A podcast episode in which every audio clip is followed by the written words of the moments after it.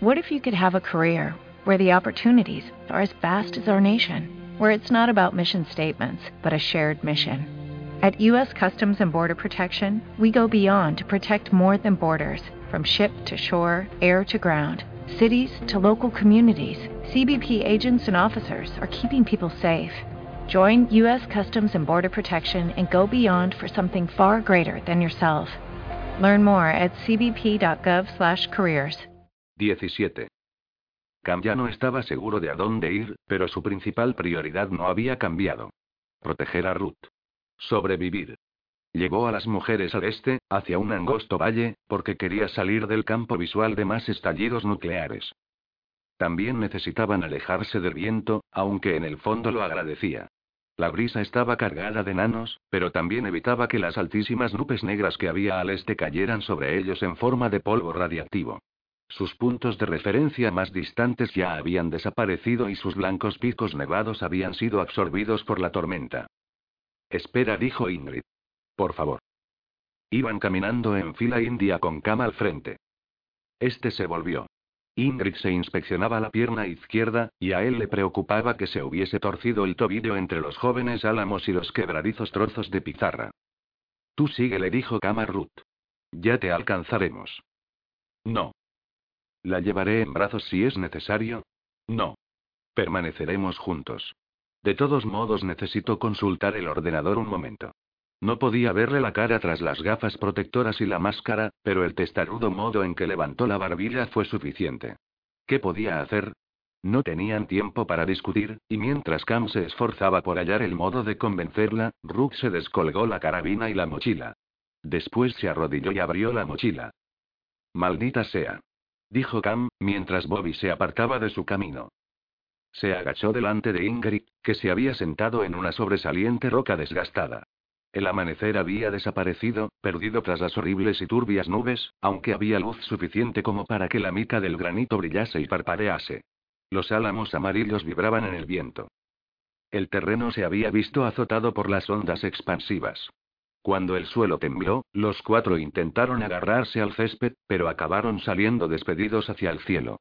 Después llegaron violentos remolinos llenos de tierra y de vegetación, pero aquella alameda seguía siendo un lugar hermoso a pesar de todo lo que había sucedido. La mayoría de los árboles eran jóvenes y delgados como juncos, pero fuertes, y crecían entre los pocos troncos más grandes de sus padres. Cam esperaba que aquel lugar se mantuviese siempre tan vibrante. Desierto, seguro y olvidado. Lo siento, dijo Ingrid. ¿Es el dedo del pie? A ver si podemos entablillarlo, dijo Cam, tirando del cordón de su bota mientras miraba a Ruth. Ella también le miraba, con el portátil medio abierto en los brazos. Ambos apartaron la mirada. ¿Por qué sigue pinchándome? pensó. Había un tercer motivo para avanzar hacia el este. Habían oído enfrentamientos. Aquellos estallidos de artillería sonaban a lo lejos, pero al menos significaba que había gente con vida. Cam sabía que había viejos campos de refugiados en las alturas de aquellas montañas. Algunos de esos campamentos seguían utilizándose como almacenes de suministros. Podrían haber sido excelentes puntos de encuentro para las unidades estadounidenses que intentaban escapar de la plaga. ¿A quién estaban disparando? ¿A su propia gente infectada? La artillería también podía ir dirigida hacia Grand Lake, con el fin de intentar limpiar esos picos de soldados enemigos, si se diera el caso de que los chinos hubieran aterrizado allí. Aquellas montañas y el Grand Lake estaban al menos a 20 kilómetros en línea recta, pero esa distancia estaba perfectamente al alcance de sus armas. Era una locura caminar hacia una zona de combate con lluvia radiactiva, pero Cam no veía otra opción. Si la desgarrada y entremezclada nube de hongos atómicos iba a desplazarse hacia el oeste, donde ellos se encontraban, probablemente caminar unos cuantos kilómetros en cualquier dirección no supondría ninguna diferencia. Ya habían agotado sus últimas provisiones de comida y agua. Necesitaban ayuda. Más aún, necesitaban soldados entrenados y voluntarios. Ruth veía a las tropas chinas como una oportunidad porque pensaba que debían portar algún tipo de inmunidad contra la plaga mental en su sangre. Actuara como actuase la nueva plaga, Rook seguía pensando que su estructura central se basaba en la tecnología de la vacuna de refuerzo. No había motivos para pensar que los chinos no hubiesen desarrollado también una vacuna específica. ¿Cómo si no iban a estar operando en el área de la plaga? ¿Llevaban todos trajes de contención? Parecía improbable que los chinos hubiesen almacenado o fabricado tantos trajes, y en breve la plaga mental llegaría a la propia Asia. Si el grupo de Khan pudiese capturar o matar a un soldado enemigo, podrían transferirse a ellos mismos su inmunidad con tanta facilidad como compartieron la vacuna original. ¿Sería posible que revirtiese los efectos de la plaga en personas ya infectadas? Ruth no respondía, y Cam sabía que eso implicaba una respuesta negativa. O al menos significaba que ella no lo consideraba posible. Pero merecía la pena intentarlo. Aunque eso no funcionase, al menos podrían protegerse. Entonces podrían empezar a buscar a otros supervivientes y protegerlos también, creando así una pequeña fuerza de guerrillas contra los chinos. Cam tenía fruncido el ceño mientras examinaba el pie de Ingrid en busca de inflamación o contusiones. Parecía estar bien, pero los cuatro no serían capaces de superar la desesperada emboscada que Ruth había previsto. Tal vez Bobby y yo pensó Cam. Nosotros dos podríamos intentarlo si estuviésemos solos, pero entonces ¿quién se queda con Ruth? Ingrid. Necesitamos a alguien que no sea una anciana para protegerla. Esta vacuna, dijo Cam, interferiría con la otra. ¿Y si la engulle y la anula? Entonces seríamos vulnerables a la plaga de máquinas de nuevo. No respondió Ruth. Deben de haber reconfigurado el motor térmico de la nueva plaga y de su vacuna. No mucho. Incluso invertir su estructura como una imagen en un espejo funcionaría. De ese modo, las diferentes plagas y vacunas ni siquiera detectarían a las demás. ¿No vamos a reventar en algún momento? preguntó Bobby. ¿Cuántos tipos de nanos puede tener una persona en su interior? Las vacunas matan todo lo demás, Bobby. Discutir con Ruth era inútil. Tenía respuestas para todo, de modo que Cam volvió a centrar su atención en Ingrid. Por lo que parecía, ni siquiera tenía el dedo torcido. Simplemente tenía 60 años.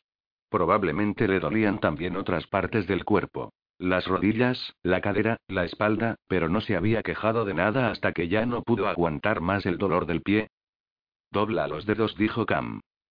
No puedo. Lo siento. ¿Los notas adormecidos?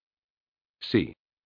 Vamos a hacer lo que podamos para que sigas andando, dijo Cam, llevándose una navaja a su propio calcetín.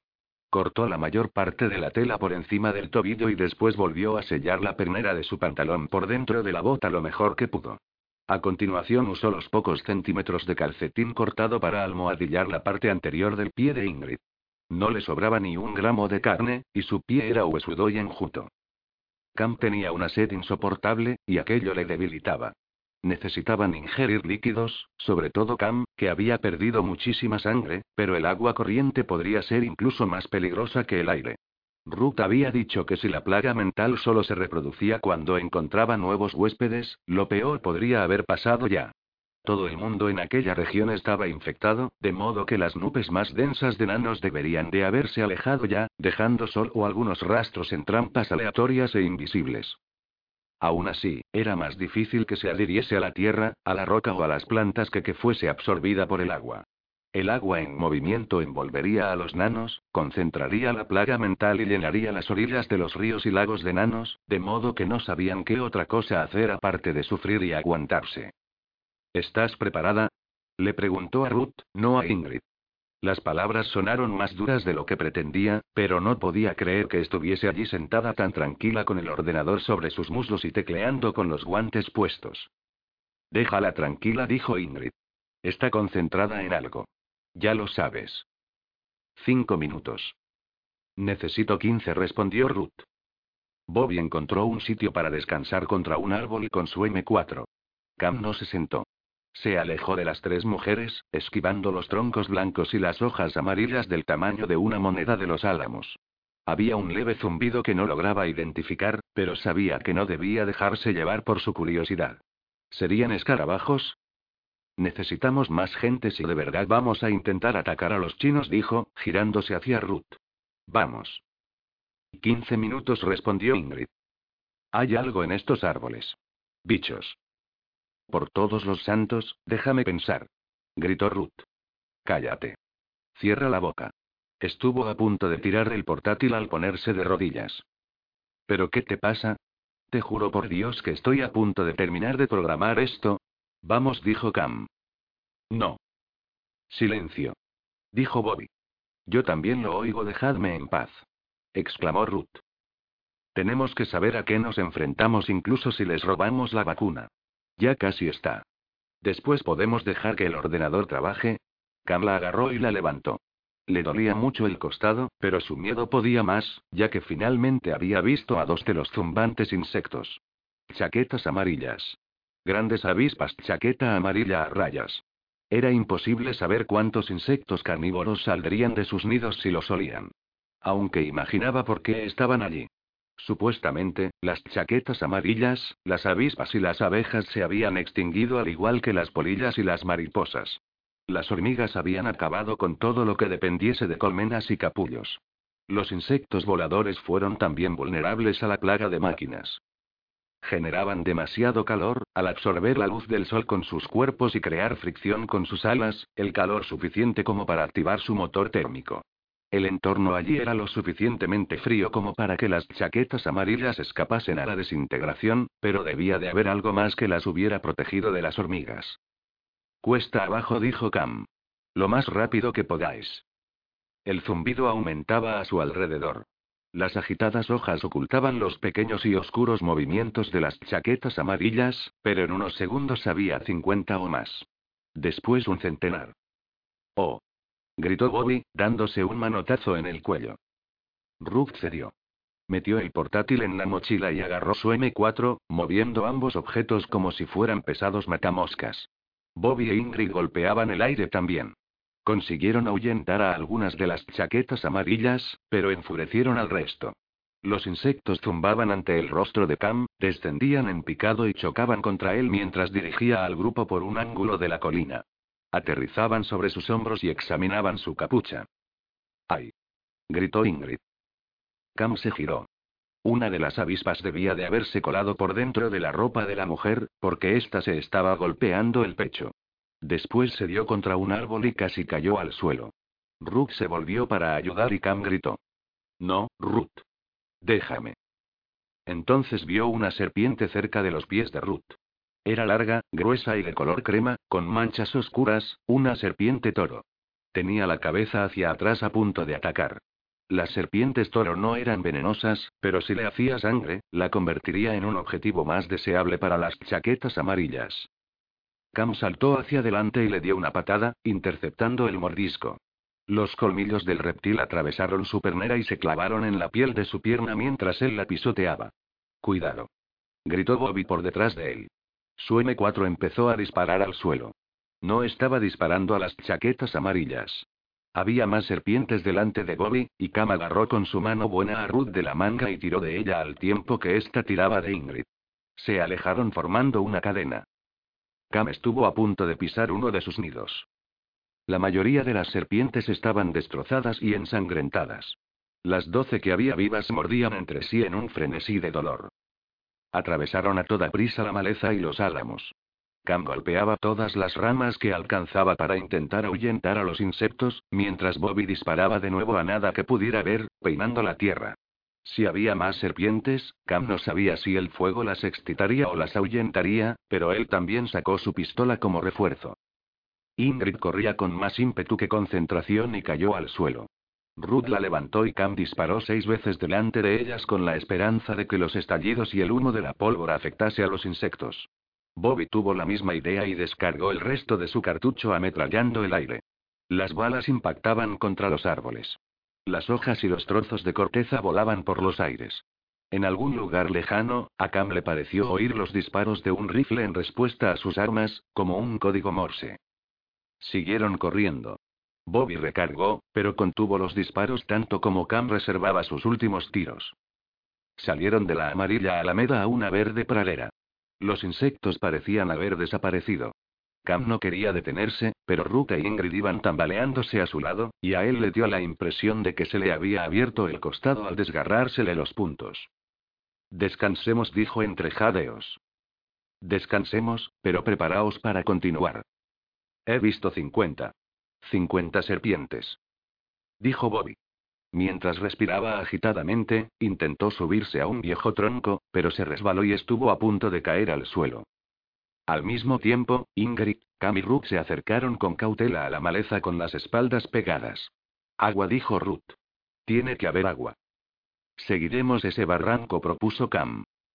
La parte norte de la pradera descendía y se dividía en dos quebradas. Estaba seguro de que acabarían encontrando un arroyo, pero ¿sería seguro beber?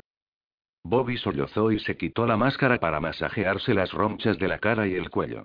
Cam se distrajo escuchando más disparos. La unidad de artillería debía de haberles oído. ¿Estaban intentando hacerles señales o estaban perdiendo la intermitente batalla que llevaban librando desde hacía más de una hora? Si habían abandonado su artillería y estaban luchando con armas más pequeñas ahora, ¿sería porque estaban alejándose de personas infectadas? No hubo más disparos, de modo que Cam se volvió hacia los árboles, preguntándose sobre lo que acababa de ver. Las serpientes toro no eran autóctonas de aquella altura. Tampoco las chaquetas amarillas. Calculaba que se encontraban a unos 2.700 metros. No debería haber nada allí para alimentar a las serpientes, que se alimentaban principalmente de roedores y de lagartos pequeños. No quedaba ningún roedor por debajo de la línea mortal, y no muchos por encima tampoco, pero tal vez ese fuera el motivo de que aquellos reptiles hubiesen migrado a aquella altura, al encontrar suficientes ardillas, marmotas jóvenes, pájaros y huevos como para perdurar todo aquel tiempo. Quizá la población de serpientes estuviese mermando de nuevo tras haber sobrevivido al año de la plaga por encima de los 3.000 metros de altura, hibernando durante los largos inviernos y dejando solo a las criaturas más fuertes y adaptables para que se reprodujeran. Las serpientes toro podrían estar evolucionando para comer insectos también, adaptando su dieta a la única fuente de alimento disponible. Igual habían evitado que las colonias de hormigas se extendiesen por aquella área, lo cual sería la razón por la que las chaquetas amarillas habían sobrevivido también a aquella altura, desarrollando una cruda simbiosis con los reptiles. Cam tenía preguntas más importantes. ¿Crees que la plaga mental afecta a los animales? Preguntó al silencio. Ruth. Oye. ¿Crees que la nueva plaga afecta a las serpientes y a las chaquetas amarillas? ¿Cómo diablos voy a saberlo? Cam se encrespó ante su tono, pero Ingrid habló primero. Hemos conseguido salir de ahí, dijo. Eso es lo único que importa. No, no lo es. Necesitamos saber si vamos a tener problemas también con ellas. Me refiero a si son contagiosas. Rook se encogió de hombros. No le miró ni a él ni a Ingrid. Hasta que por fin dijo. Los animales no tienen la misma estructura neurológica que los humanos. Ni siquiera se acerca. Imagino que los nanos fallarían o solo se activarían parcialmente, pero ¿cómo íbamos a saber si una serpiente se comporta de forma anómala? Podrían estar paralizadas, respondió Cam. O quedarse ciegas o tener ataques. Ella le miró a los ojos. Sí. Yo no he visto a ninguna serpiente inmóvil, dijo Bobby. Ruth, ¿quieres terminar lo que fuera que estabas haciendo con tu portátil? Después continuaremos, ofreció Ingrid. Sí. Cam no pensaba zanjar el tema. Si tuviesen la temperatura suficiente, la plaga podría estar reproduciéndose en su interior incluso sin afectar a su comportamiento, dijo. Eso significa que será mejor que lo evitemos todo. Que lo matemos todo. Nadie dijo nada.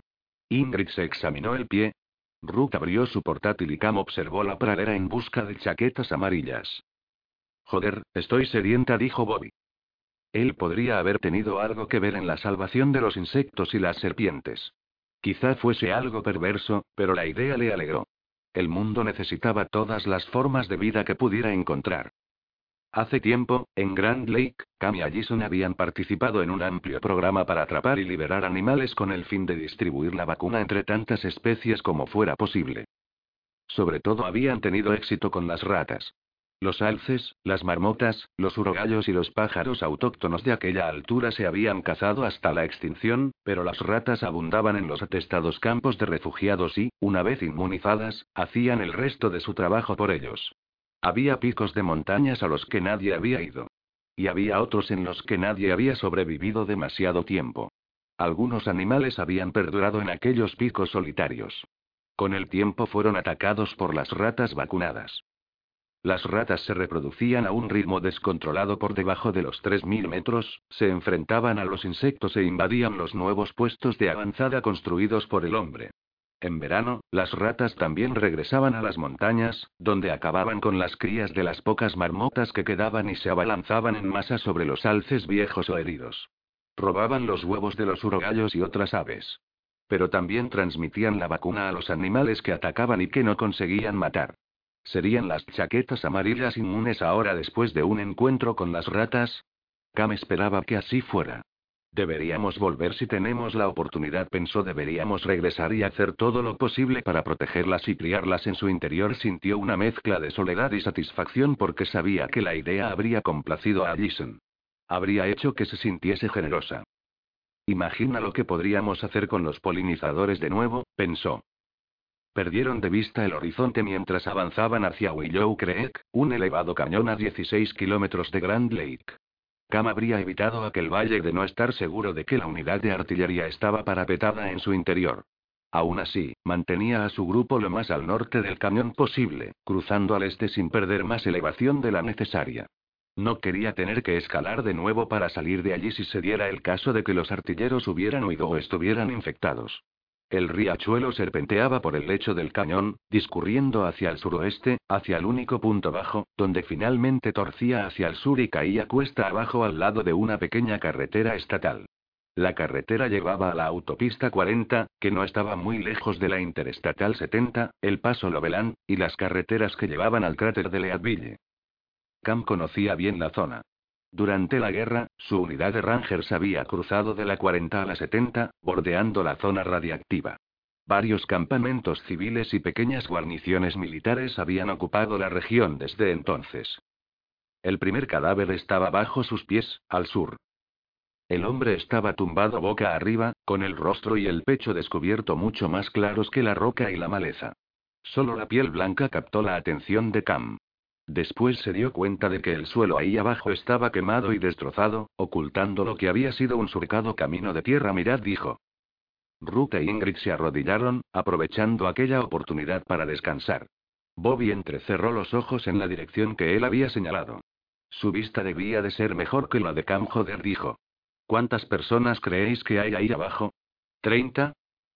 Una vez Cam entendió que era lo que tenía que mirar, sus ojos registraron al menos 20 cuerpos tirados en un área tan grande como un campo de fútbol. La plaga mental debía de haber conducido a algunos de los infectados a seguir a los supervivientes hasta aquellas montañas, los artilleros habían ido desplazando las armas por la boca de Willow Creek, derribando a todo aquel que les perseguía. Cam estaba contento por partida doble de haberse mantenido fuera del cañón. El campo de batalla estaba al menos a kilómetro y medio de distancia, pero no cabía duda de que sería contagioso. Bobby dijo de repente. Dispara dos veces. ¿Qué? ¿Para qué? Estoy casi sin munición. A él mismo solo le quedaban unas cuantas balas, pero tocó su pistolera. Tendrán a alguien vigilando por si alguien llega por lo alto de las montañas, como nosotros dijo. Nos dispararán si no les hacemos ver que estamos bien. Rook se puso en pie como pudo. Descolgó su carabina mientras Bobby miraba hacia el cañón como si estuviese buscando observadores de artillería. Incluso harapienta, sucia y herida, Rook procesaba las situaciones más rápido que todos los demás. Era una luchadora. Era lo que él necesitaba. Pum. Pum. Ruth disparó dos veces al aire, y sobresaltó a alguien que estaba por encima de ellos. Se escuchó el sonido de la gravilla a unos 90 metros cuesta arriba y Cam se giró, agarrando su pistola de nuevo. ¿Tan cerca? pensó. Entonces alcanzó a ver una pequeña figura que se escabullía.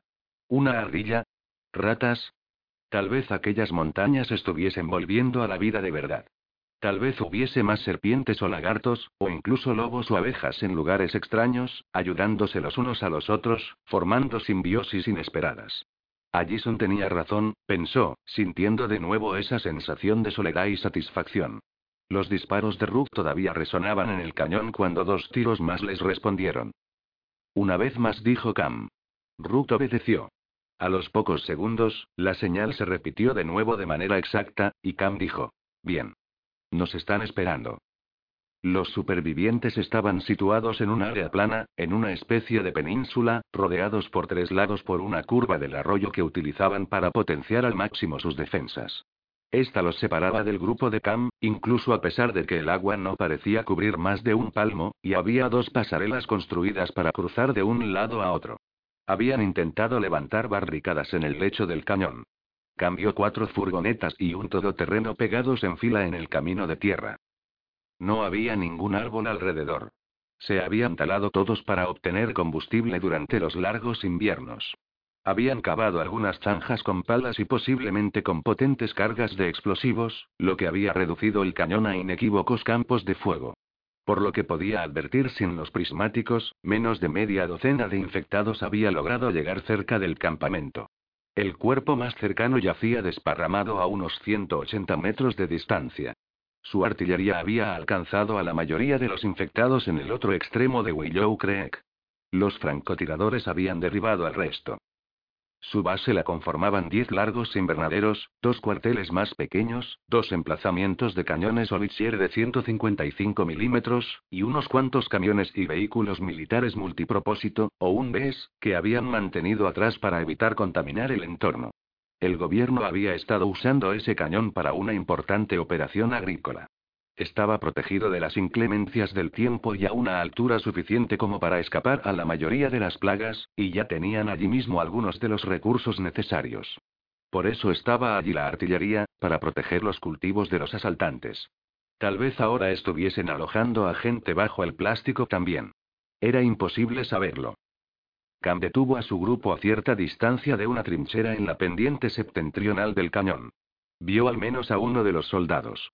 La cabeza del hombre era visible. Llevaba puesta una máscara bioquímica M40 con ojos de plástico ovalados y una capucha hasta los hombros.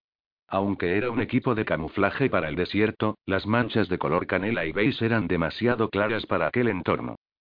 Levantad las manos, dijo Cam a las mujeres. Deja que nos vean. Identificaos. Gritó el hombre. Cabo Najarro, de la septuagésimo quinta. Tengo a tres civiles conmigo. Probablemente hubiese dado igual lo que hubiese dicho. Solo querían comprobar que pensaba y hablaba. El hombre se levantó y les hizo gestos para que avanzasen. De acuerdo. Dijo, levantando uno al quietal que hasta su capucha. Cuando se encontraban a unos 90 metros, cambió a dos soldados más apuntando con sus armas. Y más cerca, ayudó a Ruth y después a Ingrid a subir por un irregular muro de tierra y roca mientras Bobby escalaba sola. Los soldados se mantuvieron donde estaban. Necesitamos agua, dijo Cam. ¿Tenéis agua embotellada? Ninguno de ellos señaló al riachuelo. O bien habían llegado a la misma conclusión sobre las cuencas de agua o bien habían visto a alguien infectarse tras haber bebido de ella. Hay tanques de almacenamiento, dijo el primer hombre, señalando a los invernaderos. Pasaréis en un minuto. La teniente quiere hablar con vosotros. Llevamos andando toda la noche. La teniente hablará con vosotros primero. Un soldado ya estaba cruzando la pasarela más cercana. Era evidente que era una mujer, a pesar de su anticuada máscara de gas, su vieja chaqueta y el antiguo rifle que llevaba colgado de uno de sus hombros.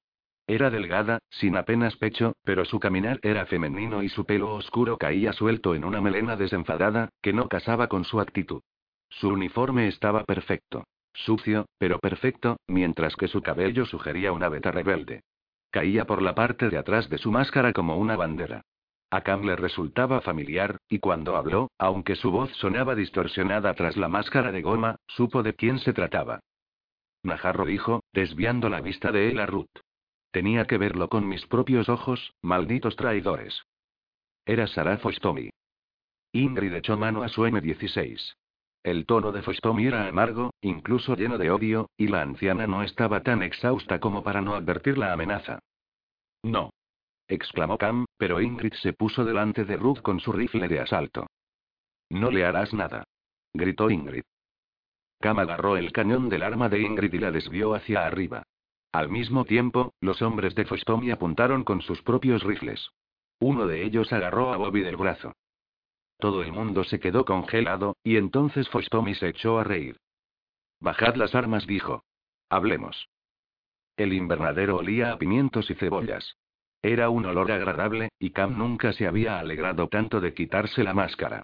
Su piel desnuda reaccionó al cálido ambiente como si hubiese entrado en una sauna, empapándose de la acre esencia de los cultivos. Fostomi les guió a través de filas alternas de espesas plantas de pimientos y de cortos tallos de cebollas. El depósito de 380 litros de la parte trasera había sido bombeado hacía tres días, de modo que era seguro. La unidad de Fostomi había abierto el grifo en la base del depósito para que llenasen las cantimploras y las ollas. El suelo estaba mojado. Cam solo consiguió dejar que las mujeres bebieran primero por pura fuerza de voluntad, y empezó a quitarse la chaqueta mientras Ruth y Bobby se tiraban agua con las manos en la boca y en la cara. Ruth tosió, pero no paró. Ingrid bebía más despacio de una de las tazas que había junto al depósito. Estás herido, dijo Fostomi, mirando el ensangrentado costado de Cam. Deja que vea lo que podemos hacer al respecto. Ingrid también está herida. Su pie, ella cogió el walkie-talkie que llevaba en el cinturón. Fostomi. Necesito un médico en el edificio 6 recibido, respondió el aparato. Cam dijo Ruth. Bebe. Un rizado y mojado flequillo caía sobre su rostro limpio, lo cual era toda una contradicción. Sus ojos marrones eran suaves y penetrantes. Por un instante, ella se negó a apartar la mirada, aunque podía ver que tenía miedo de lo que él pudiera decir. No habían estado tan cerca y tan desprotegidos desde la muerte de Allison, ni siquiera cuando hacían el amor, ocultos bajo la luz de las estrellas. Tenían un fuerte vínculo. Cam no quería estar enfadado con ella e intentó demostrárselo. Al pasar le tocó el brazo. Después se inclinó hacia atrás y bebió más agua de la que debía en cinco tragos incontrolados. Su estómago empezó a hacer ruidos. Estuvo a punto de vomitar. Pero era una magnífica sensación. Era bueno estar vivo y perderse en la sensación de la perfección fría y líquida del agua. Si necesitáis orinar, hacedlo en las plantas, dijo Fostomi tan franca como siempre. El nitrógeno les hará bien. También hay carros de miel ahí atrás. Os daremos de comer y os curaremos, y después supongo que tendremos que pensar en qué demonios vamos a hacer con vosotros. Gracias, dijo Cam. Sí, bueno, no tiene por qué gustarme. Fostomi miró a Ruth mientras decía la última parte. ¿Eres la responsable de esta nueva mierda? Ella está intentando detenerla, dijo Ingrid, y Ruth le lanzó una mirada de agradecimiento. Entonces fue otro maldito genio esta vez, dijo. Su rostro oscuro y ovalado era implacable. Sois reclutas, todos vosotros. ¿Entendido? Sí, dijo Cam. Seguiréis órdenes. Sois soldados, incluso tú, dijo, señalando a Ruth. Legalmente tengo ese poder según la nueva constitución. Seguimos bajo la ley marcial. En su día habían sido compañeros de escuadra. Sarah Fostomi había sido uno de los miembros de su unidad de los Rangers. Era cabo, como él, y la única mujer del grupo. Por eso hablaba con tanta dureza, para compensar su tamaño y su género. Al parecer, su estilo le había funcionado. Fostomi debía de haber continuado sirviendo con fuerzas locales, eso estaba claro. Incluso había llegado a teniente. ¿Se había estacionado allí o había huido hasta Willow Creek con otros supervivientes? No importaba. Cam sabía que podía ser una poderosa aliada. De repente esa magnífica sensación dio paso a una especie de mareo. Se dejó caer en el suelo junto al depósito. Saciar su sed le había hecho ser más consciente de lo cansados que estaban sus músculos, lo mucho que le dolían los pies y del hambre que tenía. Podía haberse quedado dormido. ¿Estás en contacto con alguien? preguntó. Fostomi sacudió la cabeza. Aquí no hay líneas telefónicas terrestres y la atmósfera está totalmente jodida. Tengo algunos hombres intentando conectar con un satélite. De acuerdo. Las mujeres se sentaron alrededor de Cam, excepto Fostomi, que no estaba acostumbrada a sentarse sin hacer nada. Se quedó de pie, mirando hacia la puerta del invernadero como si de ese modo el médico fuese a llegar antes. De hecho, probablemente se alegraba de tener a Ruth para cooperar, porque hasta ahora, sus soldados carecían de determinación y solo sabían esperar órdenes. ¿Cuánto combustible tenéis? preguntó. Fostomi le miró. Habéis venido a pie desde las montañas, ¿verdad? Así que no sabréis cómo está la cosa en las ciudades. Greg y Eric han muerto, dijo, respondiendo a su brusquedad con la suya propia. Los dos Rangers habían sido sus compañeros de escuadra. Siguieron con nosotros todo este tiempo, Sara. Murieron anoche. Yo, dijo ella. Todo nuestro asentamiento está infectado. Había cientos de ellos, Sara. Greg nos consiguió el tiempo suficiente para que pudiéramos salir. Enrique era mi marido, dijo Bobby. Lo siento. La mirada de Fostomi pasó del rostro de Cam al de Bobby, y después al de Ruth, pero Ruth desabrochó su mochila y extrajo su portátil con su típica y testaruda resolución. Cam sacudió la cabeza, admirando la misma dedicación que le había enfurecido en la Alameda. Ruth nunca se daba por vencida. No si le daban tiempo. Sus dedos tecleaban sin parar y Cam le dijo a Fostomi. Si tenéis suficiente combustible, podemos intentar sellar esos hombres. ¿Y a dónde ibais a ir? A Grand Lake. Estás loco. Hay como un millón de putos zombies en el camino. Además, creemos que los chinos han tomado la base de todas llenas. Zombies, pensó. En otra vida, a Cam le encantaban aquellas viejas películas cutres. Era curioso que su grupo nunca se hubiese referido a los enfermos con otro apelativo aparte de infectados. Eran zombies en todos los sentidos. Letales, estúpidos y temerarios. Pero eran su familia. El grupo de Cam no se había enfrentado a nadie más que a sus propios amigos y vecinos. La lucha de Fostomi había sido más larga, más impersonal. Llamarlos zombies hacía que matarlos les resultase más fácil. Reducían a los infectados a caricaturas en lugar de considerarlos víctimas reales. Los chinos tienen una vacuna contra la nueva plaga. Ruth cree que podemos robarla, dijo. ¿Y qué hay del parásito? ¿A qué te refieres? preguntó, aunque él mismo ya se había imaginado algo así. La nanotecnología parasitaria desactivaría la primera vacuna, la que les mantenía a salvo de la plaga de máquinas. Todos aquellos que no lograran llegar a una altura segura morirían, y Cam sabía hasta qué punto afectaría eso al ataque de los chinos, pero a qué precio. Fostomi entrecerró los ojos con odio. ¿Y si lo liberamos? Eso jodería bien a los chinos. Ruth dejó de teclear, pero no levantó la mirada, como si tuviera demasiado miedo de dejar que Fostomi leyese algo en su expresión. A Cam le preocupó que Fostomi ya hubiese interpretado su propia expresión. Sara dijo. El parásito afectaría a todos los que se encontrasen por debajo de los 3.000 metros, no solo a los chinos. Pero los nuestros ya están muertos, ¿no? Ella también perdió a alguien anoche, pensó. Había una nueva frialdad en la voz de Fostomi. A Cam le pareció que estaba guardando la compostura, utilizando ese tono imprudente como algo más que una fachada. Su actitud se había convertido en el puntal que la ayudaba a mantenerse cuerda. Ya no tenemos el parásito, dijo él. Venga ya. Sé que existía. Débora Reece cedió su frasco. Grandley lo guardó en alguna parte, y todo el mundo dice que habría hecho lo que Ruth dijo. ¿Qué ibais a hacer? ¿Esconder el vuestro en alguna parte? Eso es exactamente lo que hicimos, dijo Ruth, tecleando de nuevo lentamente en el portátil. Lo enterramos a cuatro metros y medio en una caja de metal. ¿Dónde? No puedo decírtelo. Yo creo que aún lo tenéis, dijo Fostomi, y Cam se preguntó si iba a tener que enfrentarse a ella. ¿Obedecerían sus soldados una orden de detener y registrar a su grupo? Sí pensó. Lo harán. Por ella lo harán. Cam estuvo a punto de mirarse el bolsillo, pero se contuvo. Incluso con el mapa, incluso sabiendo dónde habían enterrado los nanos a las afueras de Jefferson, Fostomi no tendría muchas posibilidades de recuperarlos. Sin embargo, él necesitaba que se mantuviese centrada en otra dirección, hacia Grand Lake. Sara, esa no es una opción, dijo Cam. Nos han atacado con armas nucleares.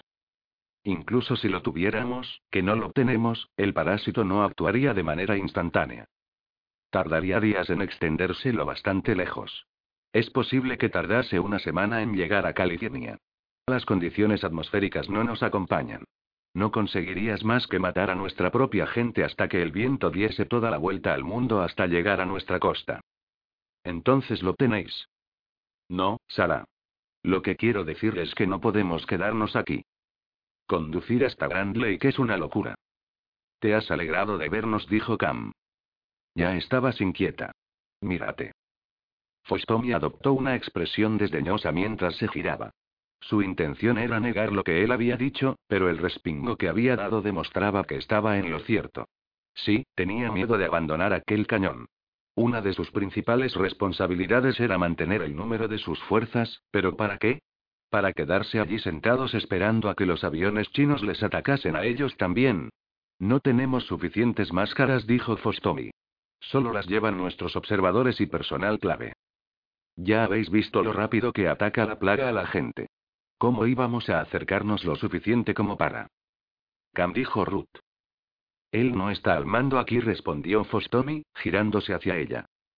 Cam. Y todos. Ruth parecía atónita.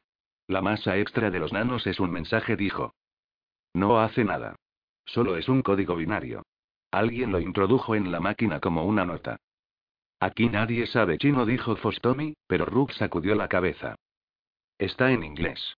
Una vez aislado el código, el ordenador lo tradujo en segundos. ¿Qué? ¿Y qué es lo que quieren? Ruth parpadeó y se humedeció los labios primero, como si sopesara sus palabras antes de compartirlas en voz alto. Dice que es de Kendra Fredman, reveló Ruth. 18. Eso es imposible, dijo Cam.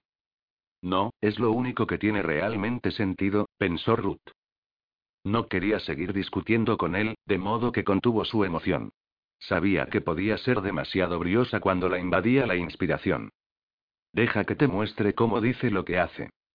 ¿A qué te refieres con cómo? preguntó Fostomi. ¿Cuál es el mensaje? Ruth giró el portátil hacia ellos y dijo. Mirad el código. Es una espiral de unos y ceros grabada en el nano. La mayor parte del material extra son solo ceros, pero la cadena binaria es inconfundible. Fostomi miró a Cam, que negó con la cabeza. Miradlo. He resaltado los unos. Aquí están los ceros. Ruth tocó el teclado de nuevo. Estas configuraciones moleculares específicas se repiten cientos de veces. Por eso mi análisis lo reconoció en primer lugar. Yo lo único que veo son puntos y protuberancias, dijo Fostomi. Exacto. Ha escogido formas simples para representar sus unos y sus ceros. No necesitan hacer nada más. Son marcos estáticos. Por eso Fredman logró ocultar. Bobby interrumpió. Por el amor de Dios, Ruth, ¿qué es lo que dice? Me llamo Kendra Fredman, dijo, volviendo a girar el portátil hacia ella. Yo diseñé la plaga Arcos, la nanotecnología que mata por debajo de los 2916 metros. Fue un error. Tal vez pueda detenerse. Mi laboratorio debería seguir intacto en el número 4411 de la calle 68, en Sacramento, California, junto con nuestro trabajo de diseño, el software, las muestras y el equipo mecanizado. Eso es viejo, dijo Cam. Tiene ya años. Por favor, escucha. Ya habéis estado en Sacramento, dijo Bobby, apoyando a Cam. Tenía la mirada perpleja. A pesar del fragante calor del invernadero, Ruth tenía frío y se sentía destemplada. El mensaje había despertado demasiados fantasmas. Si lees esto, búscame. Quiero, necesito, Ruth levantó la vista. Aquí hay un salto. Fredman no pudo reescribirlo, explicó irritada al ver la duda en la mirada de los demás. Después volvió a leer en su ordenador. Andrew Duches es el hombre que liberó la plaga Arcos. Fue Duches. Pero haré lo que haga falta. Puedo arreglar esto, se parece a mí, pensó Ruth. Enterarse de aquello le resultaba doloroso.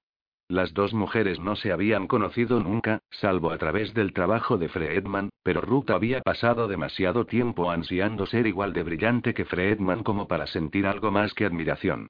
A nivel personal también había aprendido a sentir horror y lástima por la otra mujer.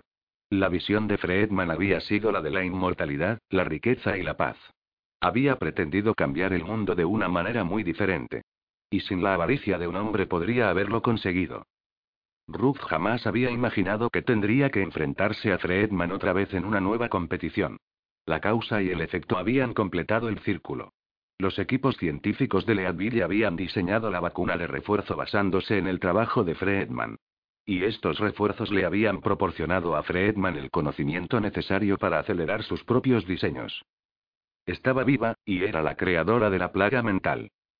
Llegué a las montañas del norte de California, leyó Ruth, donde sobreviví hasta la invasión rusa. Ellos me entregaron a los chinos, tiene que ser una trampa, dijo Cam. Esta máquina también es mía. Es un terrible error, y es mío. Me engañaron. Pensaba que estaba trabajando para traer la paz al Himalaya, pero me mintieron. No estaba en el Tíbet. No había nieve ni indios y ahora estoy segura de que, Ruth frunció el ceño. Se corta de nuevo. Está divagando, dijo Fostomi. Fue un descuido, pensó Ruth. Estaba cansada o alguien la interrumpió. Debe de haber estado componiendo el mensaje letra por letra. No lo entienden, le habría llevado horas escribir cada frase, y días o semanas completar el mensaje.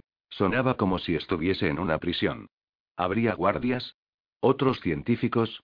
Los chinos debían de haberle dejado a Fredman tan poco espacio que parecía que estaba aplastada bajo un microscopio, y debían de haberlo controlado todo con respecto a ella. Cuándo comer, dónde dormir y, lo que era más importante, qué hacer y cómo pensar.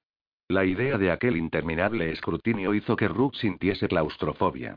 Era increíble que Fredman hubiese conseguido crear aquel mensaje, y aún así Fostomi tenía razón aunque no lo supiera.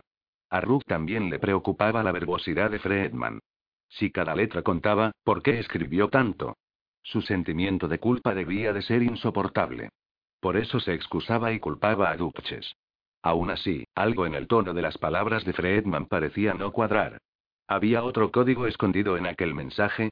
¿Y si había usado una clave o algún tipo de juego de palabras sutil?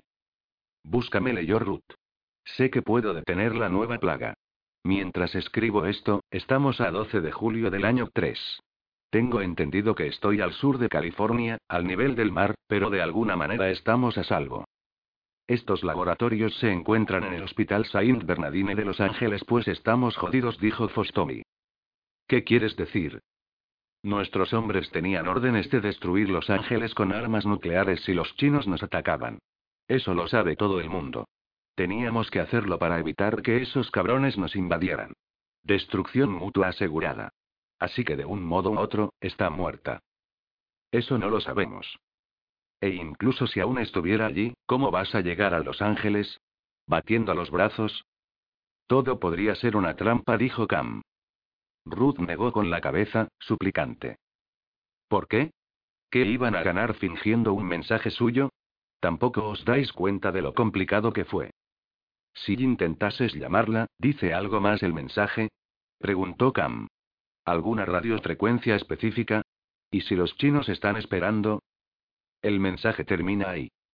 Es la trampa perfecta, como un alambre detonador, dijo él. Las únicas personas que podían descubrir el mensaje son aquellas a las que tienen más ganas de matar. Los expertos en nanotecnología de nuestro bando. Si se trata de ella, ¿por qué no sabe lo de la vacuna? Estamos a nivel del mar, pero de alguna manera estamos a salvo, eso es lo que dice. Está aislada. Controlan todo lo que hace. ¿De verdad crees que está viva? Sí. La cadena binaria va hacia atrás e incluso se divide en dos en 30 sitios, ocultos entre los ceros. Por eso los chinos no lo vieron. Puede que ni siquiera pensaran que fuera posible hacer tal cosa. Y sabemos que Fredman era la mejor, dijo Cam como si quisiera convencerse a sí mismo. Cree en mí. Pensó Ruth. Estaba poniéndose de su parte en contra de Fostomi, incluso después de haber hecho de abogado del diablo, y Ruth le regaló una gran sonrisa de niña. No hay ninguna prueba de que no consiguiese llegar a una elevación. Dijo. Sawyer lo hizo. Sawyer corrió a las montañas en cuanto pudo, respondió Cam tranquilamente. Pero Fredman fue al centro de la ciudad a buscar al alcalde o a la policía. O eso es lo que nos dijo él, ¿recuerdas? Ella se quedó atrás. Tenemos que encontrarla. Cuarenta minutos más tarde, la unidad de Fostomi había hecho todo lo posible para sellar tres Umbes, un Ford Expedition y un camión del ejército de media tonelada. Solo eran 17. Fostomi consideró dejar el camión, pero también querían llevar agua, gasolina y otras provisiones. También esperaba encontrar a más supervivientes y llevarlos con ellos. Los vehículos eran un riesgo. Los soldados de Fostomi no tenían ningún material para soldar. Solo contaban con las láminas de plástico utilizadas para los invernaderos y con una cantidad limitada de cinta adhesiva. Habían cubierto la mayoría de las puertas y juntas. Una vez dentro pensaban terminar el trabajo, pero si atravesaban una niebla invisible de nanotecnología, bastaría con el plástico. Era lo único que podían hacer. Ruth quería hablar con camas solas, pero primero estaba ocupado con el médico y luego Fostomi quería comparar notas con él acerca de sus mapas. Rook se llevó su portátil a un rincón junto a una de las sembradoras en un nuevo esfuerzo de encontrar códigos secundarios ocultos en el mensaje original. Si Fredman sabía cómo desactivar la plaga mental, ¿no habría grabado esa información también? ¿Y si los torpes despistes estaban hechos adrede? Ruth intentó escribir las primeras letras de una docena de palabras, después solo las segundas letras, o las terceras, pero nada tenía sentido y se maldijo a sí misma. Piensa. Tienes que pensar como ella. Ruth decidió que si había un código adicional, no sería un juego de palabras. Fredman era siempre directa. Su trabajo era el mejor precisamente porque era muy racionalizado, y eso era algo que solo podía hacer una persona que actuase de la misma manera. El segundo mensaje estaría inscrito en el cuerpo del mando del mismo modo que el primero, en código binario o en cualquier otro código físico como números en lugar de letras. ¿Había alguna otra configuración molecular que destacase? ¿Qué estoy pasando por alto? Cam se acercó a ella. Oye, hay un cambio de planes.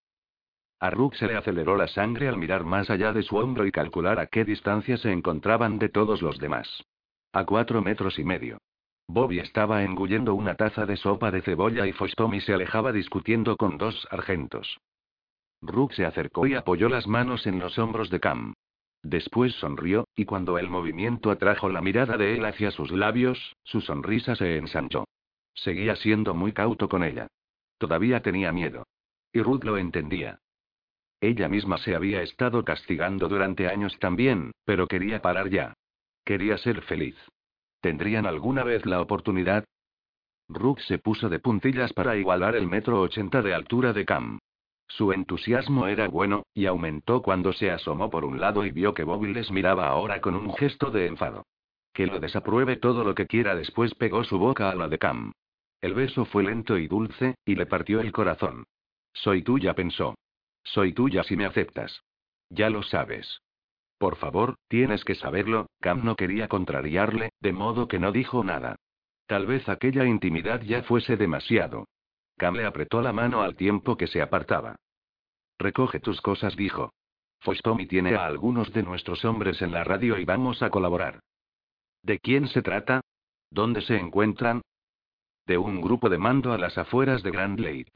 Fostomi les ha dicho que tiene a una experta en nanotecnología y han usado el mismo código. Parece que ellos también cuentan con algunos científicos. Fostomi puso a Ruth en el segundo un BE con la sargento Uff, Bobby, Cam y ella misma. El tercer vehículo tenía el mismo número de personas porque la teniente consideraba que esas eran las posiciones más seguras. El todoterreno civil sería el cuarto, tripulado solo por dos hombres, y por último estaba el camión del ejército, cuya cabina estaba ocupada por Ingrid y dos soldados. El vehículo que iba a la delantera era el único UMB que había sido equipado con un kit de blindaje FRAC 6. Todos los vehículos militarizados multipropósito eran todoterrenos de 2.300 kilos, de techo rígido, con ruedas gruesas y chapa de acero, pero el FRAC 6 añadía 500 kilos de metal, de modo que Fostomi colocó ese UMB delante solo con un conductor y un operador de radio. Cuando partieron, el cielo empezó a descargar algunas motas de ceniza como una nieve negra. El viento no había conseguido arrastrar la radiación, y a Ruth le preocupaba aquello. ¿Y si la cosa empeoraba? Daba gracias por sus amigos. Apretada en el asiento trasero junto a Cami con Bobby al otro lado, Ruth se alegraba de sentir su calor y su peso firme mientras conducían durante dos horas por carreteras que antes de la plaga les habrían llevado a su destino en 40 minutos. Tomando la 40 desde Willow Creek, y después de vuelta hacia Grand Lake, condujeron en dirección sur, este y luego norte de nuevo. La mayor parte del tiempo extra lo pasaron ocultándose de dos jets chinos. Fostomi detuvo el convoy cuatro veces mientras los cazas patrullaban en el aire, unas veces con todos los vehículos pegados y otras separados y estacionados en ángulos al azar como si fueran restos abandonados. Ayudaba el hecho de que los antiguos y eternos embotellamientos de años atrás habían sido arrasados en aquellas carreteras, de modo que los bordes de la carretera estaban llenos de coches y de cascos quemados. Los motores habrían sido claramente visibles con los infrarrojos, pero los chinos debían de estar completamente centrados en los lanzamientos de misiles norteamericanos y en los aviones. Además, la cobertura orbital se veía dificultada por el cielo contaminado. Si el enemigo estaba controlando aquella área por vía satélite, sus capacidades tenían demasiada presión como para preocuparse por unos pocos hombres. Muchos de los viejos vehículos contenían esqueletos. Los muertos dejados por la plaga de máquinas nunca se habían recogido. Era demasiado trabajo, de modo que los coches abollados seguían plagados de fantasmas atrapados en un grito. Los esqueletos yacían desparramados a través de los cristales rotos y las puertas. La primera vez que Ruth vio unos restos con gente viva dentro pensó que estaba alucinando. Todos estaban nerviosos, esperando a que los reactores ladeasen hacia ellos y descendiesen. Después vio una caravana blanca con tres sombras agachadas juntas junto a las puertas traseras. El umbe delantero ya había pasado el vehículo, pero la gente en su interior no se había levantado. Solo una de ellos levantó la cabeza. Mirad, dijo Ruth. ¿Qué están haciendo? Fostomi también pasó sin incidentes, pero la sargento Uz cogió el transmisor de la radio y dijo: Aquí dos. Estad alerta. Tenemos zombies a ambos lados. Ruth miró hacia el otro lado. Uz tenía razón. Al menos una persona estaba tirada dentro de un Toyota rojo al otro lado de la carretera. Después vio a una más en una camioneta de color canela. Es como si este lugar fuese una especie de campamento, pensó. ¿Están bien? preguntó Bobby. ¿Creéis que no están infectados? No. Sus rostros. No todos los infectados habían escogido bien sus refugios. Minutos más tarde, Ruth vio dos cuerpos recientes y flácidos delante de un sedán. Estaban inmóviles, salvo por una ascendiente alfombra de hormigas negras. También había zombies en la carretera. Se arrastraban cuesta arriba con los brazos extendidos para mantener el equilibrio y se giraban para recibir a los vehículos que llegaban con el mismo torpe instinto. Están tan limitados, pensó Ruth. Oyen un ruido o ven movimiento y van hacia él. Tommy intentó evitarlos. Apartad, estúpidos de mierda. Dijo. Apartad. Apartad. Entonces les golpeó. La teniente frenaba o torcía si podía, y en una ocasión incluso ordenó al convoy que abandonase la carretera por completo, retirándose al arcén para sortear a una docena de personas. Rook sabía que su intención era más proteger sus vehículos que salvar las vidas de aquellos desconocidos. Incluso en segunda, Fostomi atropelló a ocho personas a la vez. Ruth no olvidaría aquello jamás. El terrible golpe sordo de un cuerpo al impactar contra el guardabarros del hombre era nauseabundo. Una mujer desnuda impactó contra el capó y dejó una salpicadura de sangre. En otra ocasión, el eje trasero saltó y golpeteó en el suelo, y Ruth gritó, sentada tan solo a unos centímetros por encima de alguien atrapado bajo el vehículo con una pierna o un brazo enganchado en el hueco de la rueda. Cam abrazó a Ruth y a Bobby después de aquella experiencia y Ruth se pegó a él con una expresión de auténtico pánico. No pienses en ello. No pienses en ello. No pienses en ello. Para entonces ya estaban conduciendo cuesta arriba de nuevo, apresurándose hacia la azul extensión de agua que daba a Grand Lake su nombre. Los soldados de Fostomi interrumpieron el silencio por radio de nuevo y volvieron a alertarse entre ellos de la presencia de más infectados, muchos de ellos resguardados en campamentos a lo largo de la carretera, dormidos en coches abandonados o acurrucados al borde de la carretera contra los guardarraíles o los árboles. ¿Se estaban comunicando los infectados entre sí? Les resultaría imposible establecer algún tipo de orden social debido a su limitada coherencia. Como el ganado o las ovejas, se agrupaban porque les parecía más seguro que estar solos. Una manada de fantasmas. ¿Hasta qué punto eran conscientes? ¿Estaban todos gritando por dentro? Ruth intentó mantenerse ocupada pensando en Kendra Fredman e intentó disfrutar del brazo de Cam sobre sus hombros. Demasiados infectados actúan de manera diferente, pensó. Esa gente cobijándose, eso es nuevo, dijo sin levantar la vista del abrazo de Cam. Apenas han advertido nuestra presencia. Son dóciles. Debieron de haber llegado andando hasta aquí anoche. Hay algo diferente. Aparta, dijo Fostomi en el asiento delantero. Aparta. Tal vez solo estén cansados y hambrientos, dijo Ruth. ¿Y si la plaga mental tuviese una segunda fase? Si los chinos quisieran matarnos, aparta. El Umbe se sacudió cuando Fostomi atropelló a otra persona y Ruth alzó la voz desesperada. Si quisieran matarnos, todo el mundo tendría ataques o derrames cerebrales. Eso es lo único que conseguiría la nanotecnología. Cam intentó silenciarla. SHHH, Ruth dijo, acariciándole la parte trasera del cuello. Nadie se ha preguntado qué es lo que hace. ¿No lo veis? La primera fase es solo para extender la plaga. Están atrofiados y asustados. Van a por sus amigos. Pero luego qué? Tal vez un arma lenta fuese lo mejor que consiguieron crear, dijo la sargento de Fostomi, Tanya Uf. Alta y formida, Uf era una de las otras dos mujeres que formaban la unidad de Fostomi. ¿Sería ese el motivo por el que la teniente le había asignado aquel umbe? Yo creo que los chinos están esperando, repuso Ruth. Creo que todos los infectados se calmarán dentro de otras cinco o seis horas. Aquí uno crepitó la radio. Nos estamos aproximando a la posición. Corto. Podría ser seguro esconderse, dijo Ruth. ¿No os dais cuenta? La plaga es un arma para un primer golpe, pero solo nos vuelve tontos. Fáciles de dominar. Después alcanza una segunda fase, y puede que hasta haya una tercera. Igual el aturdimiento se pasa y la gente recupera la coordinación, aunque siguen confundidos e influenciables. Son esclavos. También es autoselectiva. Solo sobreviven los más fuertes. Así que tal vez deberíamos limitarnos a escondernos. Si esperamos unas horas, no tendremos que luchar contra nuestra propia gente además de contra los chinos. Haz que se calle, dijo Fostomi mientras frenaba y giraba a la derecha. Quiero establecer un perímetro, pero nos quedaremos en los vehículos. Sí, señora. Uf agarró el transmisor de nuevo. Aquí dos dijo. Formad un círculo pero permaneced en los coches. Buscad aviones. No malgastéis las armas. Recordad que estamos buscando aliados en el terreno.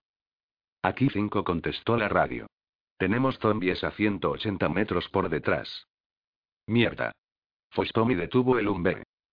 Probablemente tengamos que ir cuesta arriba si podemos, pero no sé si el vehículo 5 lo logrará. Traer ese camión ha sido una mala idea. Contacta con Víbora primero. ¿Sigue conectado? Ruth apenas escuchaba. Dios mío, pensó. Si estaba en lo cierto, los chinos no solo obtendrían decenas de miles de esclavos con la victoria. También concubinas, y la idea le oprimía el pecho con fuerza. Será incluso peor para las mujeres, prosiguió Ruth. Recordad lo que sucedió en los campos de trabajo. Había violaciones y embarazos forzados. Ahora no dijo Fostomi. Joder. Ruth levantó la cabeza por fin. Se sorprendió al ver un edificio de ladrillo a un lado del vehículo, un viejo banco que Fostomi estaba usando para resguardarse. Alrededor solo había ruinas, las formas cuadradas de los cimientos se perdían entre la maleza. Se encontraban entre los restos de la antigua ciudad de Grand Lake, que se había desmantelado en su mayoría para obtener material de construcción. Eso significaba que estaban a tan solo unos 10 kilómetros de los picos donde había sido invadida la base militar. Conducir por allí era increíblemente peligroso. Los chinos podrían descubrirlos en cualquier momento, pero al fin y al cabo habían ido hasta allí precisamente para darles caza. Rescatar a los demás estadounidenses era un objetivo secundario para Ruth. Por desgracia, podían esperar un gran número de bajas al abandonar los vehículos. Después de atropellar a los infectados, los exteriores de los hombres y los camiones estarían cargados de nanos. Tendremos suerte si la mitad de nosotros sobrevive, pensó Ruth mientras Uf cambiaba las frecuencias. Víbora 6, aquí zorro gris. Víbora 6, aquí zorro gris. Cambio. Os tenemos a la vista, zorro gris respondió una mujer. Manténeos cerca de la radio. Cambio. Recibido, víbora 6. Hay una multitud de zombies ascendiendo detrás de nosotros, dijo Uf, veo 30 o más. Nosotros también los vemos. No disparéis. No queremos que los chinos oigan los disparos. ¿Cómo andáis de espacio en los vehículos? Queremos montar, pero estamos contaminados. ¿Qué? Ladró Fostomi. Pregúntales qué coño significa eso, dijo mientras Uf presionaba el botón de enviar. Repite, víbora. ¿Tu gente está infectada? Preguntó Uf. Llevamos los trajes, pero estamos cubiertos de nanos, respondió la mujer. No podéis tocarnos. Todavía. ¿Qué hacemos? preguntó Bobby. Ruth. ¿Qué hacemos? No podemos hacer nada, pensó, pero era su deber encontrar una solución. El lago respondió Ruth. Tienen que meterse en el lago. Probablemente cogerán más nanos en la orilla, pero tienen que intentarlo. Después yo les diría que se frotasen los unos a los otros con tierra. Esos zombies se nos echarán encima en cinco minutos, dijo Cam. 19. Necesitamos 20 minutos, dijo la mujer de la radio. Después podemos limpiar también vuestros vehículos. Conseguidnos algo de tiempo. Recibido, Víbora respondió la sargento Uf. Quiero que los vehículos 1 y 3 barran la carretera, ordenó Fostomi mientras buscaba un par de prismáticos. Sin armas, los atropellaremos. ¿Entendido? Sí, señora, respondió Uf sin mirarla a los ojos, y Rook sintió la misma aprensiva sensación de alarma. Una cosa era disparar a gente inocente desde la distancia. Usar intencionadamente los hombres como arietes era algo espantoso, pero Uf empezó a transmitir las órdenes de Fostomi. Aquí dos dijo. Prestad atención. Fostomi se volvió hacia Ruth. ¿Cómo va a descontaminarse víbora? No lo sé. Un motor rugió tras ellos cuando uno de los hombres pasaba de largo. El otro apareció desde la esquina del banco y le siguió. Rook se alegró inmensamente de no estar en aquellos vehículos, pero siempre había sido así, ¿no? Otras personas hacían el trabajo sucio mientras ella estaba a salvo, creo que los veo, dijo Fostomi. Después bajó los prismáticos y se levantó en su asiento, retorciéndose en el umbe para encontrar un ángulo mejor a través del parabrisas. Mierda. Tienen una tela o algo parecido a una tienda de campaña. ¿Te refieres a una tienda hinchable? preguntó Bobby. Eso no funciona, dijo Ruth. Esta plaga no contiene el fusible hipobárico. Solo es una especie de manta. Fostomi se dejó caer en el asiento del conductor de nuevo y le pasó los prismáticos a Ruth. Dime qué ves. De repente la radio graznó con el sonido de un rugiente motor. Cuidado. Gritó un hombre. Entonces el ruido cesó y el hombre desapareció. Uno y tres dijo Uf. Uno y tres, ¿estáis bien? Por favor, que estén bien, pensó Ruth, pero la radio respondió con la voz del mismo hombre. Aquí uno dijo. Creo que el vehículo 3 está infectado. Casi choca con nosotros. Fostomi golpeó el techo. Mierda. Vamos a dar la vuelta, dijo el hombre. Se ha salido de la carretera. Estamos, sí, veo a Cowlin. Está enfermo. Están todos enfermos. Ruth temblaba demasiado como para ver a través de los prismáticos cuando por fin se los llevó a los ojos. Entonces se dio cuenta de que estaba llorando otra vez. Acabamos de dejar que cinco soldados se infecten para salvar a otros pocos, pensó. Acabamos de perder a cinco personas y a todos los que han matado en la calle, tal vez esas cifras fueran necesarias, pero la sensación era terrible, y Ruth luchaba contra su impotente sentimiento de culpa y remordimiento. La ladera que ascendía más allá de los restos de la ciudad era marrón y verde. Ruth avistó una figura amarilla, alguien con un traje para tratar materiales peligrosos. Había otros soldados a su alrededor. El tamaño del grupo le decepcionó. ¿Eso es todo? se preguntó. ¿Habría más escondidos? Tal vez no hubieran podido escabullirse más personas, de modo que ocho o nueve comandos y científicos eran los únicos que habían conseguido escapar de Grand Lake. Envolvieron a uno de los suyos en una peculiar manta, una manta verde oliva del ejército que parecía agujereada con un alambre. La tela parecía estar llena de pequeños hoyos. Parecía que le hubiesen colgado una gran cantidad de cosas por el otro lado, pero que, a unos 75 metros y desde aquel ángulo era difícil ver lo que estaban haciendo, pero se iban pasando la manta de una persona a otra, colocándosela contra las rodillas, el pecho, las botellas de oxígeno y los cascos. Sirviera para lo que sirviese, Rook suponía que era así también como se rellenaban las botellas de oxígeno, esterilizando antes las conexiones. Una lluvia de cenizas cayó desde el cielo y después desapareció. Ruth logró ver algo más de la manta al otro lado. Estaba cubierta de trozos de tarjetas de circuitos irregulares, algunas de apenas dos centímetros y medio y otras de hasta ocho centímetros, cosidas a la tela con una extraña mezcla de alambres y cordelés. En algunas partes, algunas de las tarjetas todavía estaban enteras. Eran redondas y estaban metidas en una especie de finas tapas blancas de plástico. ¿Qué es? preguntó Fostomi. ¿Va a funcionar esto? Por una vez, Ruth no sabía qué decir. Deben de haber montado una especie de material radiactivo, respondió. Esas tapas me resultan familiares, pensó. ¿Dónde las he visto antes? Vagamente, oyó el chirrido de las ruedas del otro Umbe que continuaba recorriendo la carretera que había tras ella. Los comandos descendían en grupo. Dos de ellos llevaban microscopios consigo, lo cual era algo bueno, pero Ruth estaba más interesada en la manta, que extendieron justo delante del vehículo de Fostomi. Al cabo de 30 segundos la colocaron sobre el capó. Detectores de humo, dijo Fostomi. Esa cosa tiene 500 malditos detectores de humo. Levantaron la manta y la acercaron al guardabarros del lado del asiento del conductor y después a la puerta. Rook sacudía la cabeza confundida. Los fragmentos desmontados de plástico y circuitos eran prácticamente irreconocibles, pero los pocos que quedaban intactos eran la mitad trasera de unos detectores de humo domésticos normales y corrientes aunque también les habían quitado la carcasa frontal y algunos componentes internos. ¿Ruth? preguntó Cam. No abráis la puerta hasta que se hayan quitado los trajes y demuestren que todo está bien, contestó, observando a los hombres en el exterior, aunque recordó una de las muchas llamadas solicitando material que se había desechado desde la guerra. El gobierno ofrecía munición y semillas a cambio de artículos como gasolina, medicinas, pilas y cobre. También había una recompensa por los detectores de humo. Morris Town incluso había establecido un centro de recogida durante varias semanas, en el que los agentes del gobierno llegaron a llenar tres camiones con bienes recolectados. En aquel momento, Rook supuso que estaban instalando alarmas antiincendios en un montón de nuevos edificios, pero había otro motivo para aquellas reservas, pretendían algo más. Los comandos tardaron otra media hora en terminar con los cuatro vehículos. Habían dicho 20 minutos, protestó Fostomi al tiempo que hacía un esfuerzo por tranquilizar a los soldados de la radio. Esperad, les dijo. Esperad. Después miró a Uf y dijo: Joder, me estoy meando. Los comandos se turnaron para envolverse en la manta de nuevo.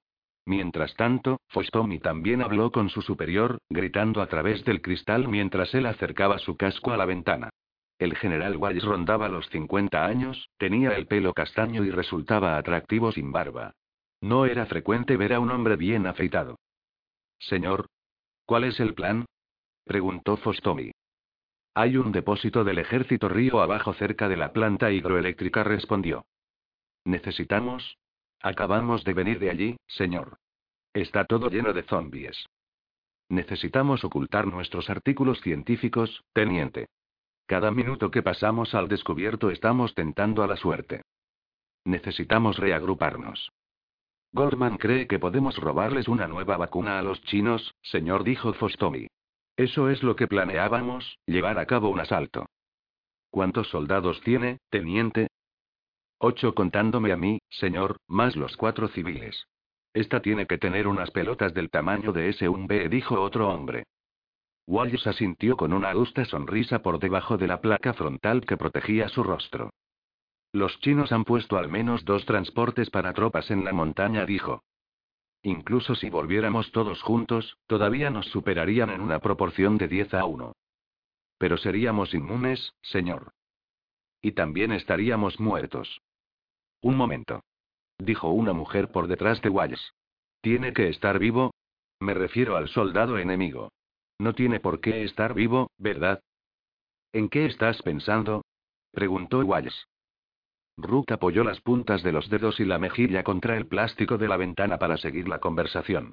La mujer llevaba uno de los dos trajes de civil, de un amarillo chillón que resaltaba entre el negro de los demás. Los chinos sacrificaron al menos una docena de aviones cuando estallaron las bombas, dijo la mujer. Le seguimos la pista a un Mainstein 76 que se estrelló no muy lejos de aquí. Ese fue el único motivo por el que lo vimos. Pasó justo delante de nuestro radar. Wallace se volvió hacia Lumber. ¿Tendrían los pilotos la vacuna también? Sí. exclamó Ruth. ¿Qué coordenadas puedes darnos? preguntó Wallace a la mujer del traje amarillo. Esta sostuvo la radio, pero la dejó junto a sus pies para sacar uno de los portátiles que Wallace llevaba colgando en un maletín. A ver qué puedo conseguir, respondió. Nos dividiremos en dos grupos, dijo Wallace. Necesito voluntarios para ir al avión. Yo conozco la zona, le dijo Kama Fostomi. No dijo Ruth. Puedo reconocer el terreno. No, Cam. ¿Quiere seguir huyendo? pensó Ruth. ¿De qué? ¿De la muerte de Allison? Deja que se encarguen los soldados. Nosotros ya estamos cumpliendo con nuestra parte. ¿Estamos? De todos modos no te aceptaría, interrumpió Fostomi. No por lo que hiciste, sino porque puede hacer uso de sus comandos. Pero se equivocaba. Teniente dijo Valles con impaciencia, dejemos que se unan algunos voluntarios. Necesito a todo el mundo en mi equipo. Aquel era otro ejemplo de aquella brutal matemática. Estos hombres son traductores e ingenieros, dijo señalando a su gente, mientras que los soldados de Fostomi eran camioneros, agricultores y equipos de artillería. Wallace podía permitirse perderlos. Iré yo, dijo Cam. ¿Cuántos trajes vais a darnos? preguntó Fostomi por la ventana. Su tono rozaba la insubordinación, pero a Ruth le gustó que diera la cara por sus soldados. Wally se la quedó mirando fijamente. Dos contestó. ¿Serán suficientes, teniente? Le daré mi traje a Goldman. Los demás serán para mi equipo de nanotecnología, mi piloto y mi traductor. Sí, señor. Gracias, señor. Deje que nos cambiemos primero, dijo Wallace. Luego Goldman podrá vestirse y después subiremos a los vehículos. Sí, señor. Fostomi se volvió hacia Uf y dijo. Quiero cuatro voluntarios. Necesito dos hombres con máscaras. Los otros dos llevarán los trajes. Yo dirigiré esta misión, teniente, dijo Uf. Gracias, Tanya. Otro de los comandos se acercó al Umbe con la cabeza agachada para inspeccionar el interior. No era un hombre. El rostro dentro del casco era el de una mujer, aristocrático y delgado. Rook se quedó boquiabierta. Débora. Débora. Gritó. La primera reacción de Débora Reece fue una lánguida sonrisa. Después apoyó su guante en la ventana y Ruth imitó a su vieja rival de manera exacta, intentando llegar hasta la mano de Débora a través del cristal. ¿Era aquel un gesto de perdón?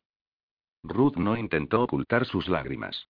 No dejaba de sonreír a Débora, extática a la par que desconcertada. Sus caminos se habían cruzado muchas veces antes. ¿Por qué? Demasiados amigos habían muerto o se habían separado de ella. Frank Hernández. James Olister. Ulinov. Newtombe. Ruth no sabía si era el destino lo que la había reunido de nuevo con Fostomi y Débora, pero cada vez creía más en la providencia. La estadística por sí sola no podía explicar aquel destino recurrente. Sí, todas habían establecido su hogar a 80 kilómetros de distancia las unas de las otras, y tanto ella como Débora eran muy comedidas debido a su educación, pero Kendra Friedman también formaba parte de la ecuación, ¿no? Cuatro mujeres que representaban la oscuridad y la luz. Fredman era el componente más poderoso con diferencia, pero Ruth no estaba segura de que no fuera la descarada teniente de los Rangers la que los pusiera al fin a salvo. Sarah Fostomi estaba allí también por un motivo. Ruth estaba convencida de ello. Lo siento, dijo sin saber siquiera por qué se estaba disculpando. Lo siento mucho. Tal vez aquellas palabras fuesen un error. No quería que Débora diese por hecho lo que Fostomi había creído. Que ella era la responsable de la nueva plaga.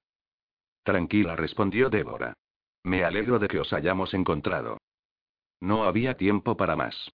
El primer comando se abrió el traje mientras otros dos mantenían la manta pegada a su rostro y sus manos. Débora se apartó del hombre para ayudar. No sucedió nada. El hombre estaba bien. ¿Qué demonios son esas cosas? preguntó Fostomi, refiriéndose a los detectores de humo. Su tono era sarcástico, ya que quería rebajar la tensión. Ruth intentó reírse por ella, pero solo consiguió emitir un sonido débil y distraído. Todo lo que hacía parecía forzado, una mezcla de pérdida de control y de mantenerse fuertemente contenida. Descontaminaron al general Wallace y después a la mujer vestida de civil. Meter a los comandos en los vehículos fue más complicado. El grupo de Fostomi tuvo que abrir todos los hombres y los camiones bien para dejar salir a los voluntarios o para dejar entrar a los comandos. Consiguieron hacerlo en fases, poniendo en riesgo solo un vehículo a la vez. Ruth esperaba que Débora acabase en el 2 con ella, pero Wallace la envió al 5. Después le llegó el turno de salir a Ruth. Era incapaz de detener el proceso, pero se sintió avergonzada de nuevo mientras se ponía el traje. Wallace había decidido arriesgarse a infectarse para salvarla. ¿Qué iba a decirle? No volveré a fallarte, pensó. Encontraré un modo. Lo juro una vez vestida, les habló sobre Kendra Fredman y el mensaje en la nanotecnología, pero Wally se limitó a negar con la cabeza. No sé si podemos hacer algo al respecto ahora mismo, dijo. Fredman podría detener la plaga. Ya hablaremos de eso. Tenemos que ponernos en marcha. La sargento Uff y tres hombres se quedaron atrás con la expedición Ford para conducir hacia el norte, donde la agente Rezak había situado el avión siniestrado. Rook se preguntó qué posibilidades tenían.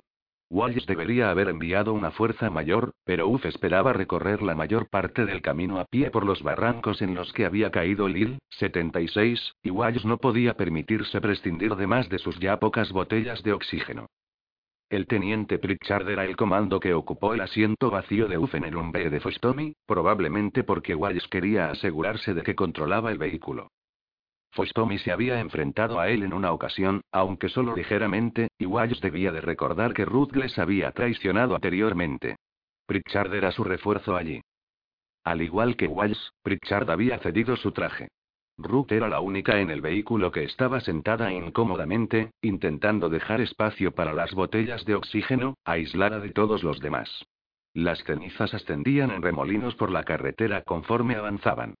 A Rook se le permitió contactar con Débora para preguntarle sobre su equipo, que era bueno, y sobre el progreso que había hecho, que era ninguno.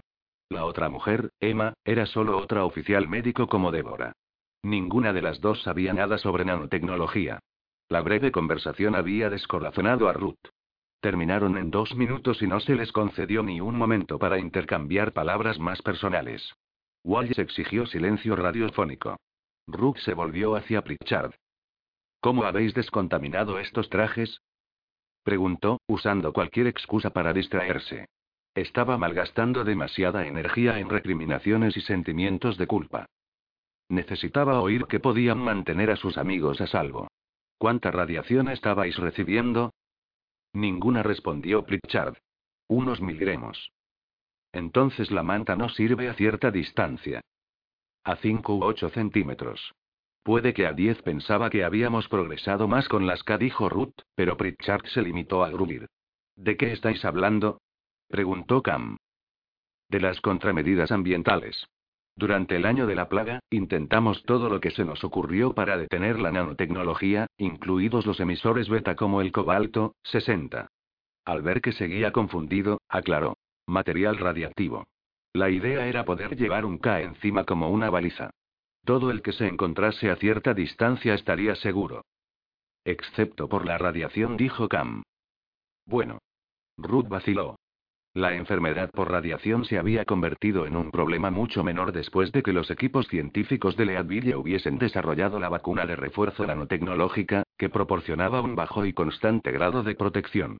Los refuerzos les ayudarían contra la lluvia radiactiva, y Rook se preguntaba si tendría sentido probar con una fuente radiactiva superior. Incluso una dosis media sería mejor que morir directamente o perder la cabeza, respondió. Kama sintió. ¿Cómo funciona esa manta? Los detectores de humo contienen en su interior un poco de americio, 241 explicó Pritchard, mirando hacia afuera mientras pasaban por otro campamento de infectados. Emite partículas alfa en una cámara de ionización. Si se obstruye con el humo, el flujo alfa desciende y la alarma se activa. El complejo número 3 estaba lleno. Al quitarle la carcasa protectora, se obtiene un pequeño foco de radiación. ¿Por qué no nos lo contaron? Ruth. ¿Por qué no nos lo dijiste? Podríamos habernos hecho con un montón de cacharros de estos. No lo sabía. No me mientas. Cam, trabajábamos con K a gran escala. No sabía cómo funcionaban los detectores de humo hasta que nos lo ha explicado Pritchard. Y ahora es demasiado tarde, pensó. ¿Cuántas reservas se quedaron sin utilizar porque estábamos demasiado ocupados cultivando alimentos o discutiendo sobre política con nosotros mismos?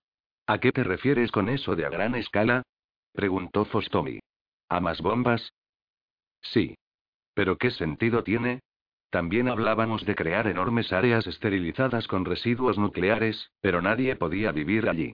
Se probó en partes de Denver y Phoenix para proporcionarles más tiempo a los esfuerzos de recolecta de materiales, pero vimos que solo estábamos perdiendo gente y suministros de otra manera. Entonces la lluvia radiactiva es algo positivo a ese respecto, dijo Fostomi. Podría perjudicar a la plaga. Sí. Ese es el único motivo por el que solíamos estar a salvo en las montañas. La atmósfera es menos densa, de modo que hay más rayos ultravioleta. El hecho de que haya una gran cantidad de ultravioleta perjudica a los nanos. La plaga de máquinas se autodestruía a cierta altitud, dijo Cam. Todavía estaba enfadado, de modo que el tono de Ruth era cauto. Eso es lo que pasaba por encima de la barrera, dijo Ruth, pero a veces ganábamos espacio extra porque los nanobots son terriblemente delicados. Se queman con facilidad. A la gente se le olvidaba que la nanotecnología era artificial, mientras que los seres vivos eran el resultado de dos mil millones de años de evolución y que habían aprendido maneras de sanar que los nanobots no podían imitar. Todavía no. No tardarían mucho en pasar de las existentes claves de duplicación a las de los mecanismos de autorreparación. Solo había que desarrollar otro programa, aunque ralentizaría ambas plagas y vacunas. La nanotecnología autorreparadora sería más perdurable, pero menos volátil. Por eso todavía no la habían creado, lo cual era una suerte. De otro modo, un CAT podría no funcionar en absoluto. Se puede acabar con los virus con unos pocos centenares de impactos radiactivos, explicó Ruth. Probablemente los nanobots se desactivan solo con 5 o 10. Imagina un reloj resistente que recibe el disparo de una docena de pistolas de aire comprimido. Algo en su interior se rompería. Entonces deberíamos conducir cuesta arriba de nuevo, dijo Cam. No cuesta abajo. Con el humo es como si fuera de noche, dijo Fostomi. No nos llegan los rayos ultravioleta. Pero se despejará. ¿Podríamos? Parad, dijo Pritchard. Nadie os ha preguntado. El general Wall sabe a dónde va. Ruth. Veamos qué es lo que han planeado, dijo. ¿De acuerdo? Si conseguimos la nueva vacuna, será mil veces mejor que esperar a que haya suficiente sol mañana. Kama sintió, pero su silencio la inquietó. A Pritchard también. El teniente de las Fuerzas Armadas estadounidenses se volvió en su asiento y dijo: ¿Estás conmigo en esto, Najarro? Cumplimos órdenes. Sí, señor, respondió Cam. Ruth le habría tocado la pierna si no llevara puesto el traje, porque no era justo que ella estuviese a salvo y él no. Quería quitárselo porque quería compartir su destino, pero sabía que hacerlo sería un acto estúpido e irrespetuoso. Todo el mundo había sacrificado demasiado como para que ahora ella rechazara la escasa y temporal suerte de su traje. Entonces su frustración se volvió más sombría. Un escalofrío recorrió su espalda como un lento dedo, y Ruth intentó desviar la premonición inclinando la cabeza dentro del casco para rezar. Por favor, señor, no, pensó. Había recordado el sueño en el que perdía a Cam. ¿Sería un mal presagio? Ruth no creía que una fuerza superior estuviese de su lado. Nadie era seleccionado para la gloria o la salvación. Eso era obvio. Sus pérdidas eran terribles. Así como sus errores. Definitivamente no había ningún Zeus grande y blanco en el cielo que les favoreciera a ellos frente a todos los demás. Pensar lo contrario era simplista e incluso estúpido. Cada uno era responsable de lo que era. Héroes, villanos, espectadores, piezas clave. Por mucho que se vieran influenciados por todo lo que les rodeaba. El mundo fluía constantemente. Era el destino. Ruth tenía una fe absoluta en las leyes de la probabilidad, y cada paso que daba era como una promesa que la llevaba en una y otra dirección. Sabía que a menudo su subconsciente captaba cosas antes que su mente despierta. ¿Había algún patrón que debería haber visto? ¿O era simplemente que sabía que en una mala circunstancia Cam daría su vida por salvarla de ella? Tenía que estar preparada para detenerle. Reducing the amount of waste in your workplace will have a positive impact on our environment and can save your business money. It's also the law in Montgomery County. Make it your business to recycle right. Learn more at montgomerycountymd.gov slash recycle right or call 311.